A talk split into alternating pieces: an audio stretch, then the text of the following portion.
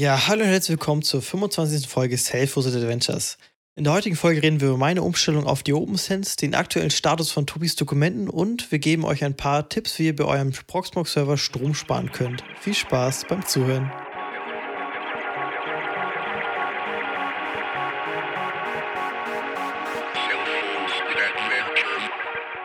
Ja, dann kommen wir heute zum ersten Thema des heutigen Abends.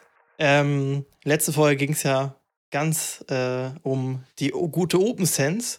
Ich entschuldige mich auch schon mal, hallo erstmal, dass ich ähm, vielleicht auch öfter mal PFSense sage, weil irgendwie hat sich das so eingebürgert bei mir. Tut mir leid, natürlich reden wir immer von der OpenSense. Und es tut mir leid, wenn ich, ich bin ein wenig erkältet, aber alles für den Podcast. ja, genau. Ja, wir haben in der letzten Folge über OpenSense geredet. Damals hattest du ja kurz umgestellt, aber bei dir ist es ja nicht mehr aktiv, ja. gerade das Setup, ne? Okay, genau. Das kann ich einfach mal anfangen, weil ich habe mich jetzt letztes Wochenende einmal hingesetzt und habe äh, einmal bei mir umgestellt. Kurz, kurz ne? Ähm, ja, ich weiß gar nicht. Ja, das war ein Nachmittag ja. bis Abend irgendwie. Oder nee, das war Samstagmorgen bis äh, Mittag. Das hat, ich glaube ich, fünf Stunden ja, also gedauert. Also bis du dann ätzend, wenn es fertig warst, war es, glaube ich, schon später Abend, bis es dann so halbwegs ja, obwohl eigentlich, wenn man das jetzt von außen sieht, habe ich wirklich nicht viel gemacht. Ich habe, äh, mein vorheriges Setup war wie folgt. Ich hatte eine Fritzbox, die hat, ja, war halt mein Modem und mein, mein Router. Dann lief auf meinem äh, Hauptserver ein DNS-Mask für DNS und DHCP, sowie lief da in einem Docker-Container ein dünn DNS, klein nenne ich es mal, der die fleißig die IP-Adressen für mich aktualisiert hat bei Cloudflare für meine Domain. Und ähm, genau, das wollte ich denn ja alles einmal zentriert auf einer OpenSense-Box haben. Ähm, wir haben letzte Woche schon über den Zyxel-Router gesprochen. Ich habe die genaue Bezeichnung gerade gar nicht im Kopf, aber genau, den hatte ich mir gekauft, ohne zu wissen, dass der eine 100 Mbit kann, was natürlich ein bisschen traurig ist, weil meine Internetleitung kann also 250 ich unterbreche Mbit. ist der Zyxel VMG 1312-B30A. ja, so, verlinken so wir natürlich. Ja, das ist quasi der klassische Wireless-Router, den man halt in den sogenannten Bridge-Modus schalten kann. Ähm, da gibt es leider relativ wenige von, hatte ich letztes Mal schon erwähnt. Draytech, Draytech ist nochmal so ein Anbieter. Und ähm, ja, aber red weiter. genau, das Ding habe ich dann bei mir einmal in Einsatz gebracht. Äh, der Vorteil bei denen ist wirklich im Gegensatz zur Fritzbox, bei neueren Fritzboxen kannst du nämlich keinen richtigen Modem-Modus mehr anschalten, dass er wirklich sagt, er schaltet alles aus und du hängst halt ein Gerät dahinter, was dann der eigentliche Router ist mit Firewall und keine Ahnung was allem. Das geht bei der Fritzbox leider nicht mehr so richtig. Äh, daher nutzen halt viele diese Zyxel-Dinger. Da habe ich mir einen gekauft. Der kann leider nur 100 Mbit, aber gut, reicht erstmal, sage ich mal. Ich halte den Augen Ausschau nach irgendwie einem besseren Gerät. Aber genau, das Ding kannst du nämlich einfach an deinen DSL-Anschluss anstecken. Dann meldest du dich einmal an und dann sagst du, ähm, fragst du dich direkt, möchtest du es als Router, also ganz normal, wie halt normales Router, äh, hier Anbieter-Router, sag ich mal so, einrichten? Oder möchtest du halt den Bildschirmmodus aktivieren, damit sich da ein Gerät dahinter dann per PPOE eine richtige Adresse ziehen kann, also eine öffentliche und dann ohne Doppelnutting und allem dann frei kommunizieren kann, sag ich mal so. Das habe ich dann auch gemacht mit dem Telekom-Anschluss. Kurze Zwischenfrage. Ähm, ähm, hast du das VLAN, VLAN 7 Tag da reingesetzt in den Zyxel? Weißt du das noch?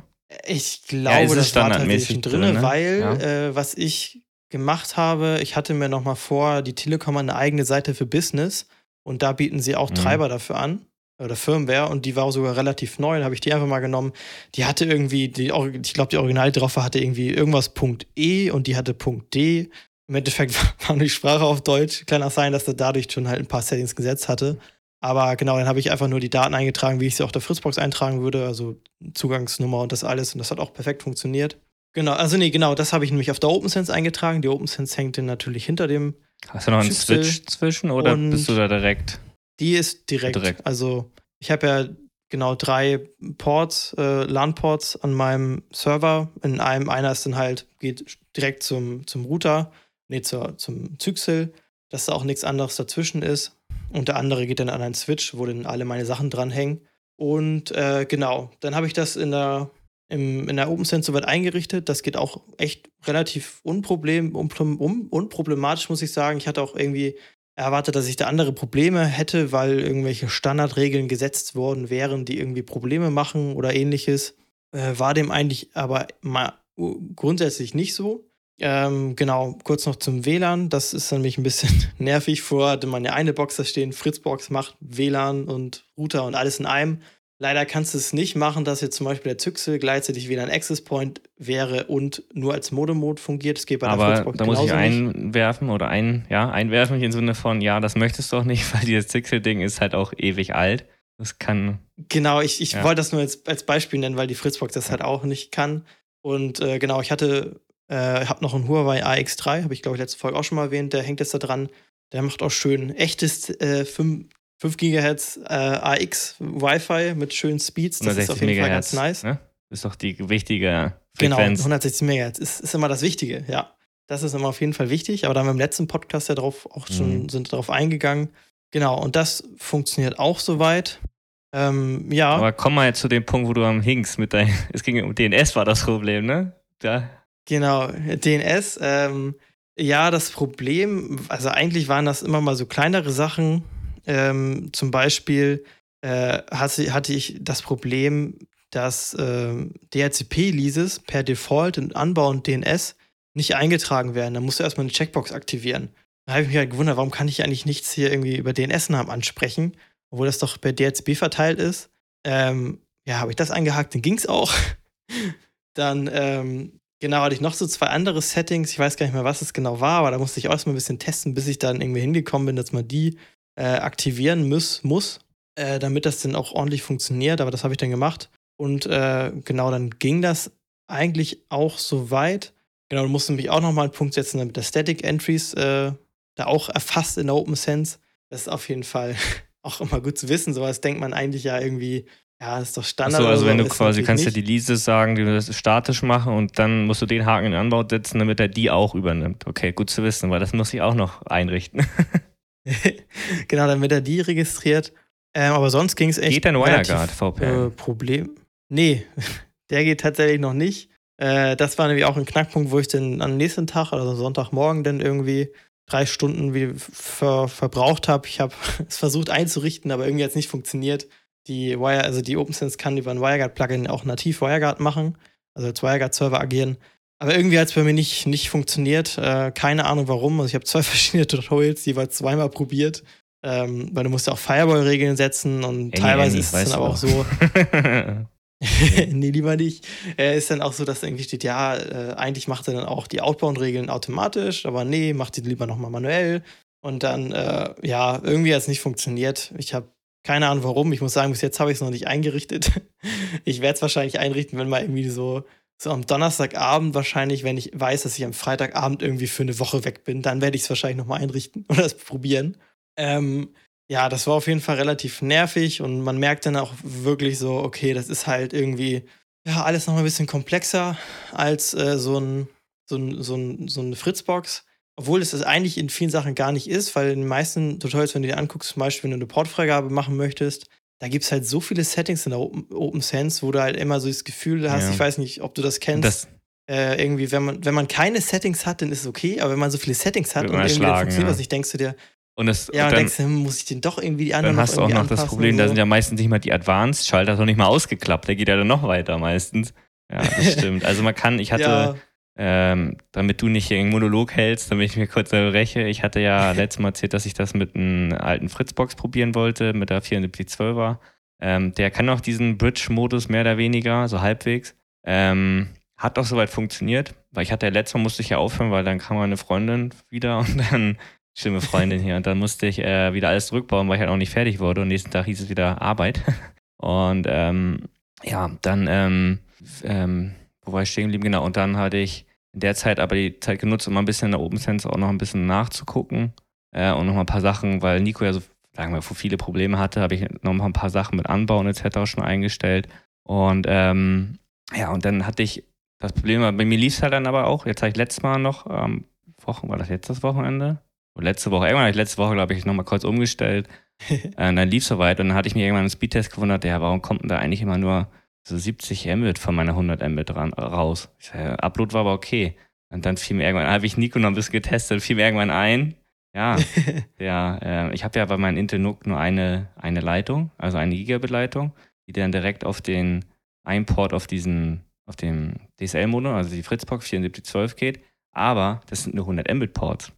Ah, dann geht alles über eine Leitung und dann funktioniert das halt nicht. Und ja, das hatten wir letztes Mal falsch gesagt. Da hatte ich ja so gefragt, äh, oder gesagt, irgendwie, wenn du gleichzeitig uploadest und runterlädst, das ist halt 100 Mbit beschränkt äh, wegen dem Port. Dann sagtest du, nee, wegen. Nee, das hatte, hatte ich hatte im Jahr, das war ein Fehler von mir. Da, Hast du dich doppelt Ja, nee, du warst richtig, ich war falsch. Ich hatte den Duplex-Modus halt nur damit zu, dass halt man senden und empfangen. Äh, er muss quasi nicht warten, dass er das quittiert, einfach gesagt. Äh, ja, und ähm, du warst dann auch schon auf dem richtigen Pfad mit deinen ähm, 100, äh, 100 Mbit, das funktioniert dann nicht und äh, also es funktioniert ja schon, bloß du kriegst den Speed halt einfach nicht, weil halt einfach nur 100 Mbit äh, Slot vorhanden ist und deswegen hatte ich mir jetzt auch das gleiche Modem wie Nico geholt, weil ich auch nur ich habe noch eine 100 Mbit Leitung, Nico hat eine 250 Mbit Leitung und ähm, deswegen für mich ist das noch okay. Ich müsste irgendwann halt auch mal upgraden, aber erstmal muss ich gucken, ob es so funktioniert. Jetzt muss ich halt wieder einen, irgendwann einen Zeitslot finden, wo ich wieder upgraden kann oder umstellen kann. Aber es sollte auf jeden Fall alles ein bisschen einfacher sein und hoffen, dass dann der richtige Speed kommt und dann ich auch in dieses ganze Unbound, WireGuard etc. Äh, Problemchen vielleicht auch immer stürzen. Bei mir ist dann letztes Mal noch bei der Umstellung aufgefallen, ja, viele, weil ich will halt mein, äh, mein IP-Kreis auch ändern ja, manche haben aber feste und dann hängst du da, scheiße, was machst du denn da? Äh, da musst du erstmal, kommst du nicht mehr auf den rauf, weil du einen anderen, ein anderes Netz hast, dann musst du dir erstmal wieder eine feste geben, damit du wieder die umstellen kannst. Das ist immer ein bisschen frickelig. Äh, da kommt halt auch ein bisschen Arbeit auf mich zu. Äh, weil sonst sperrt man sich auch selber noch aus, weil ja, wie gesagt, mein OpenSense ist ja virtualisiert. Und ähm, ja, da muss natürlich der Proximus Host natürlich hat er noch das Gateway von der Fritzbox drin, aber das ist natürlich nachher völlig falsch. Und nachher soll ja das Gateway die OpenSense sein, das LAN-Interface. Ja, muss halt echt. Ja, das, das stimmt. Also ich habe davor tatsächlich schon drauf geguckt. Ich hatte meinen Proxmox einfach auf DHCP umgestellt und habe die IP jetzt festgesetzt per, per äh, genau, auf dem DHCP-Server. Ja, das ist gar nicht so eine schlechte Idee. Ähm, das, das, könnte ich, glaube ich, ich hätte auch schon überlegt, ob ich alles auf DHCP setze. Das ist eigentlich echt eine gute Idee. Das könnte ich auf jeden Fall auch machen. Und Gerne. dafür sind wir da. Ne? Der Podcast hilft uns beiden. Das ist wie so eine Therapiestunde genau. für uns beide. Ähm, ja, deswegen, das ist eigentlich eine ganz gute Idee. Das ich auf jeden Fall äh, benutzen. Dann komme ich nicht in dieses Problemchen. Weil, wie gesagt, oft irgendwo hat man ja zu 90 Prozent sind irgendwie doch DHCP-Adressen, aber gerade bei den wichtigen Maschinen habe ich irgendwie feste und dann klappt, klappt das alles wieder nicht. Ja, na gut. Das natürlich. Schauen wir mal, wie meine Reise weitergeht. Ich meine, du bist ja eigentlich ja. Mal ehrlich ist, hast du noch nicht viel damit mehr gemacht. Find, ja, das stimmt auf jeden Fall. Also ich hatte, ich, ich hatte sie jetzt im Testbetrieb, ja. Sagen wir es mal so. Also ich muss sagen, ich bin auch echt zufrieden. Also ich hatte erst, also was ich nochmal gemacht habe, das vielleicht noch als Tipp, es gibt ähm, äh, als WireGuard Add-in noch einen extra Realtek-Treiber. Falls man Probleme hat, kann man sich den auch nochmal installieren über die, das Plugins-Menü.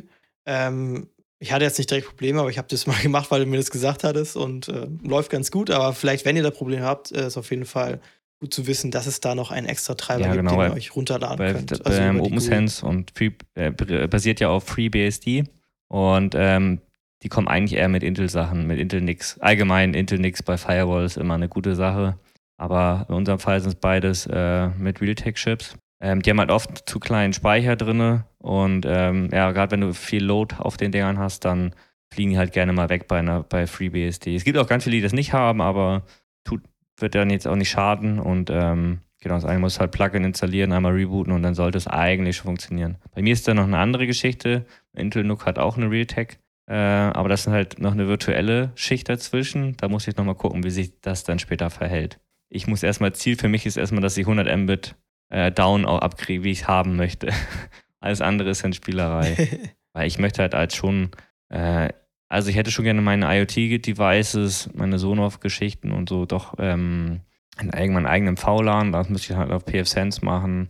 Ja, muss ich da mal gucken. Äh, so, ja, OpenSense. Da, ich sag, da war der erste.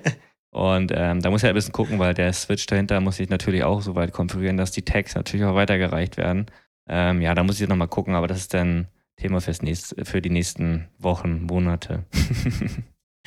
Apropos Thema für die nächste Woche, Monat. Ich würde jetzt das Thema erstmal mhm. kurz abschließen, weil das gerade perfekte Überleitung ist. Denn vor ein paar Folgen hast du uns erzählt, dass du dir einen Scanner yes. gekauft hast.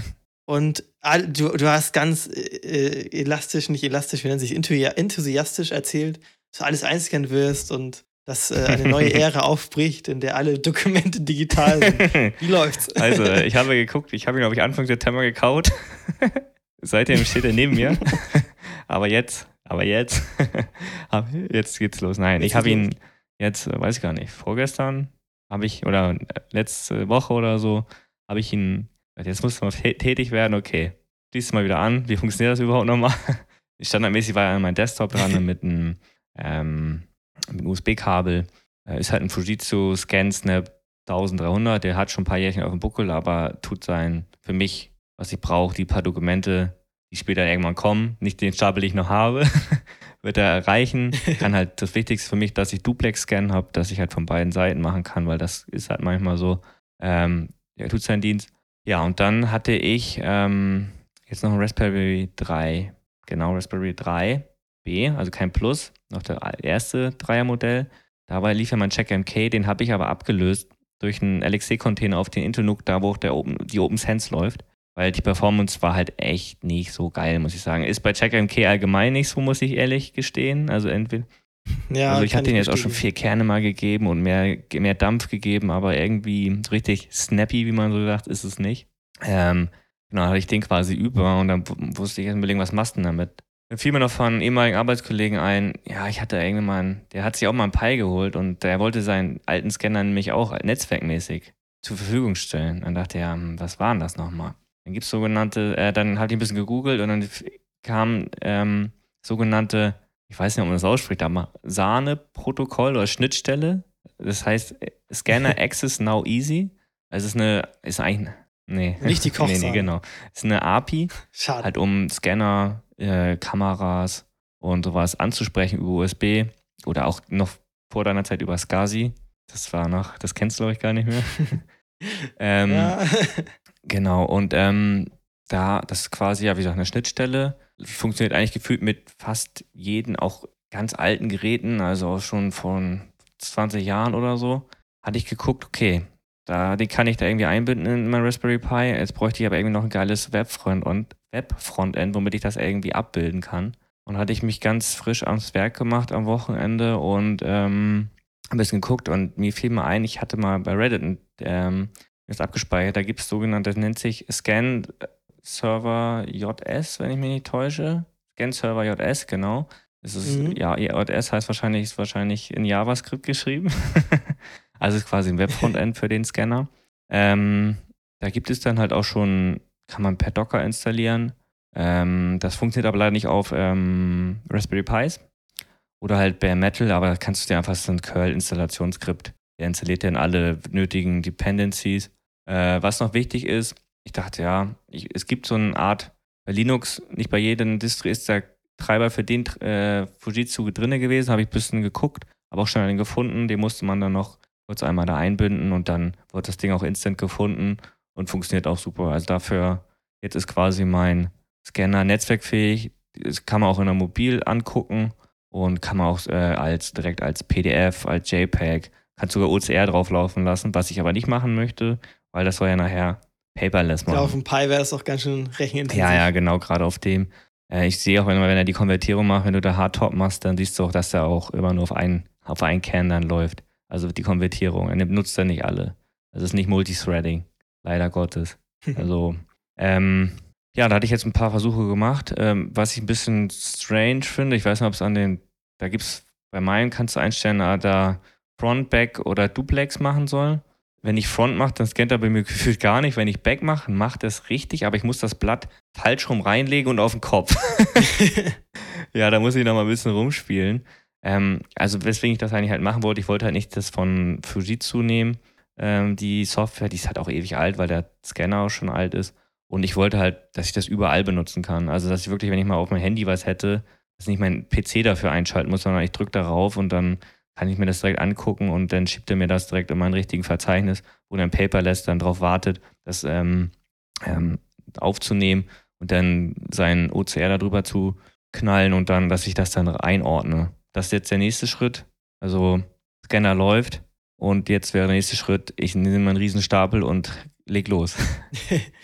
Also das wird dann äh, nächste Episode bist du dann damit fertig, erwarte ich einfach mal, ne? Äh, ja, Ja, ja klar. Motivation ist da, ja, kann ich verstehen. Ja. Also. Nee, ist halt, ähm, ich hatte gestern, glaube ich, mit dir durch unter, du unterhalten, warum hast du denn so viel Papier? Oder, also meinte Nico zu mir, ich so, ja, ich weiß nicht, wenn man halt Versicherung, meinte ja, wenn man das als Digitalform hat und dann wieder ausdrücken kann, reicht das ja. Dann meinte ja, eigentlich hast du recht.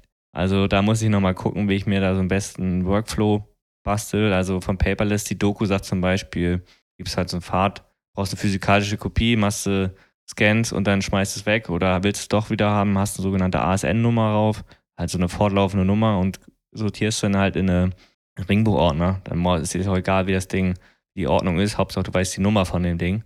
Sagst ASN 122 dann weißt du alles klar, das ist irgendwas mit der Bank oder so. Da muss ich nochmal gucken.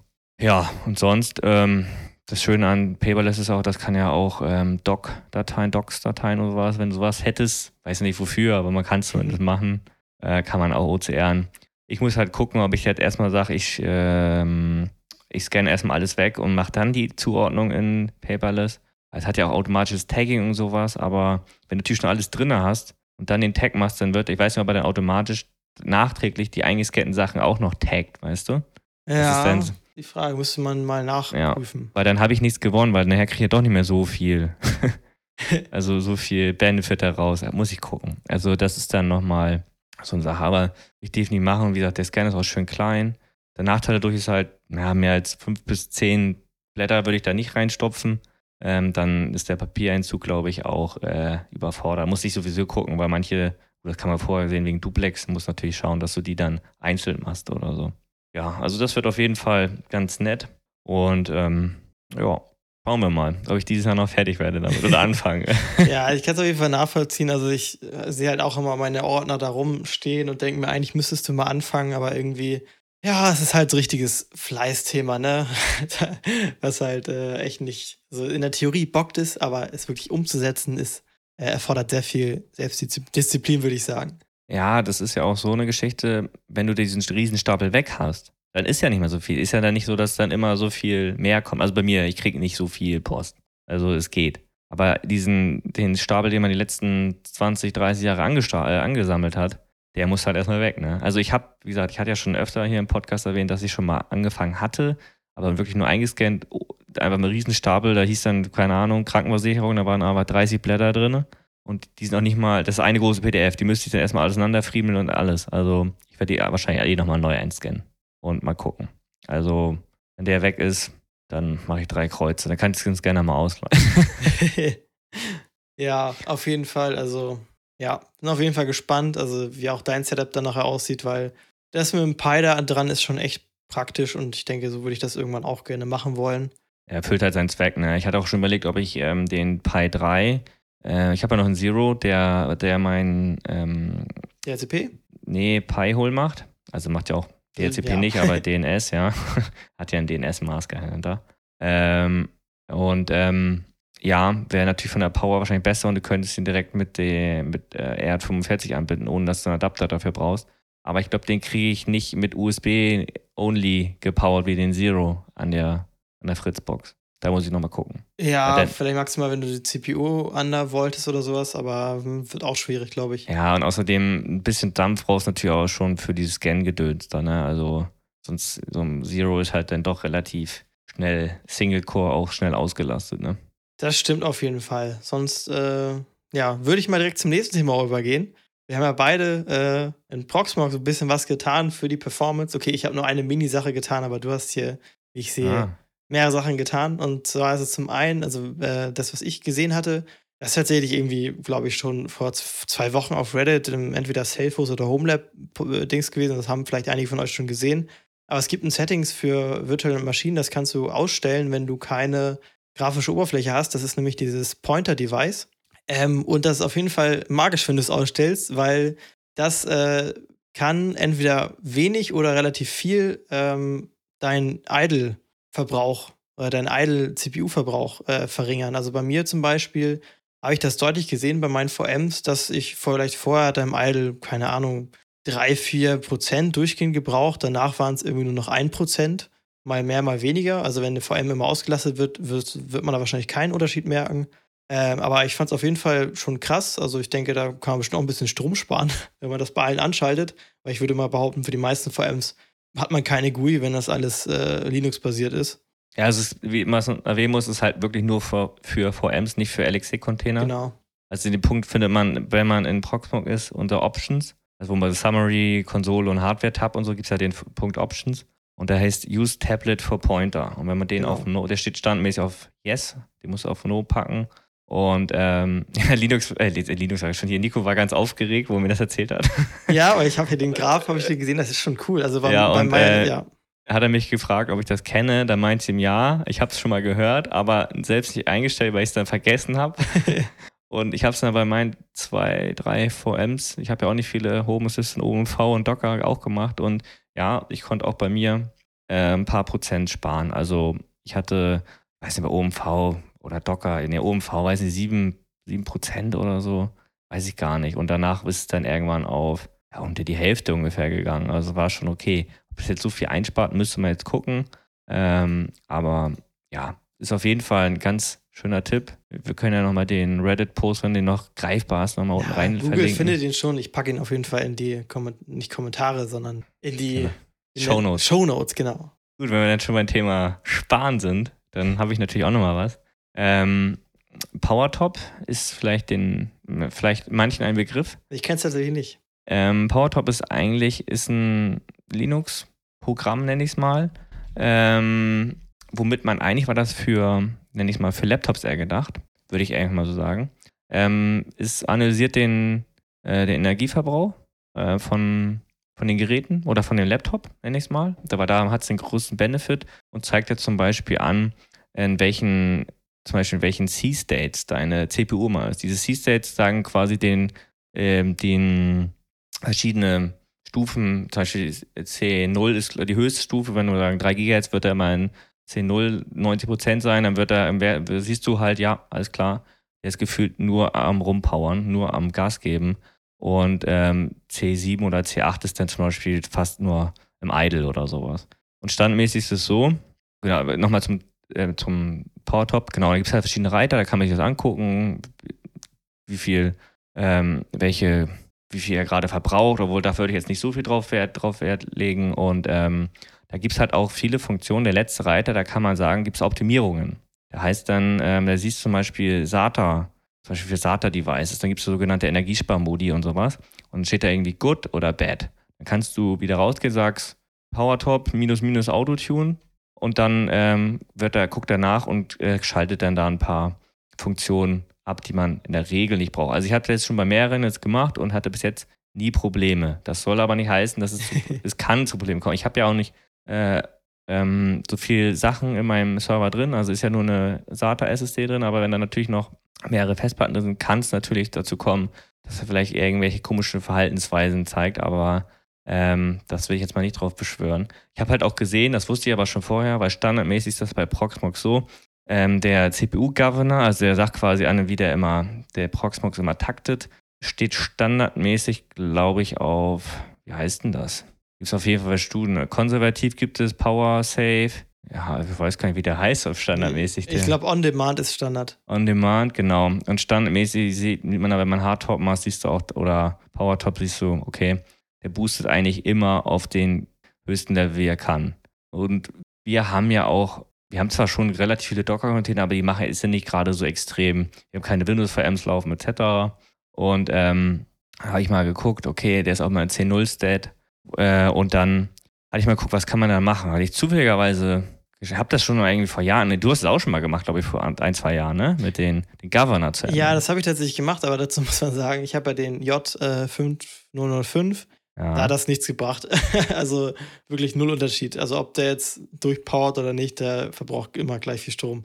Hattest du damals einen Cron-Tab gemacht oder einen Cron-Job, womit du das auch noch nach dem Reboot behältst? Weil das verhält dann nämlich nicht. Ich glaube nicht. Ich hatte einmal direkt danach, danach halt nachgemessen, weil es übernimmt er ja sofort.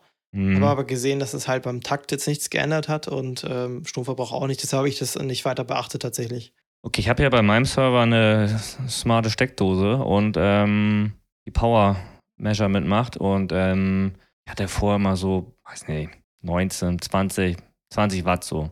Und hatte ich ihn jetzt auf Power Save gemacht Und dann konnte ich, hatte ich auch direkt einen Home Assistant drin, den Graphen gesehen und jetzt habe ich bestimmt, ich habe so am Tag, weiß nicht, so 440 Watt ungefähr Verbrauch, wenn der Server lief. Und ich habe den jetzt bestimmt so auf, je nachdem, wenn ich ihn, wenn ich jetzt nichts dran machen würde, habe ich ihn jetzt auf 350 oder so hingekriegt, je nachdem, was er immer ist. Ne? Also ich kann mal kurz. Hatte gestern zum Beispiel 320 Watt für den ganzen Tag. Also das hat schon mal echt was gebracht. Also es ist nicht immer, sagen wir mal 350, so 70, 80 Watt habe ich jetzt am Tag gespart. Hört sich jetzt nicht viel an, aber wenn man das auf äh, ein ganzes Jahr hochrechnet, ist das schon jede Menge. Auf jeden Fall. Und wenn ich jetzt meine C-States angucke, dann ähm, ähm, ist er auch relativ, eigentlich nur im Idle-Modus. ich habe ja einen i3 8100 und ähm, das ist auf jeden Fall perfekt. Man sieht jetzt, das darf man nicht verwirren lassen, ähm, der Proxmox Host, der hat jetzt eine höhere Grundlast. Also das hat, weil er halt ja quasi mehr zu tun hatte, aber spiegelt sich halt nicht in dem äh, Verbrauch wieder, weil er halt nicht so hoch taktet. Deswegen muss er quasi mehr für seinen Takt arbeiten, mehr oder weniger, so vereinfacht gesagt. Und aber wie gesagt, ich sehe jetzt, dass ich wirklich 70, 80 Watt sparen ko konnte, Entschuldigung.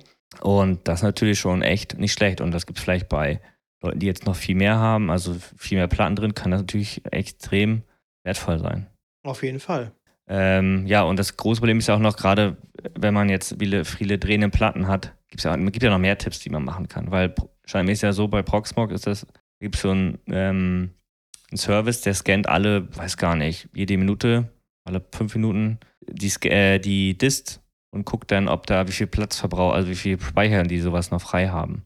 Und ähm, das kann man aber auch exkluden. Das hatte ich glaube, glaube ich schon mal irgendwann mal vor einigen Folgen im Proxmox äh, Podcast erzählt.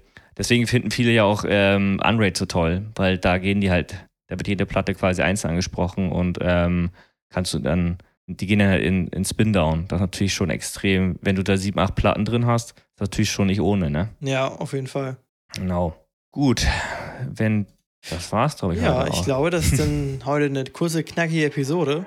Würde ich sagen, bis zum nächsten Mal. Ja. Ciao.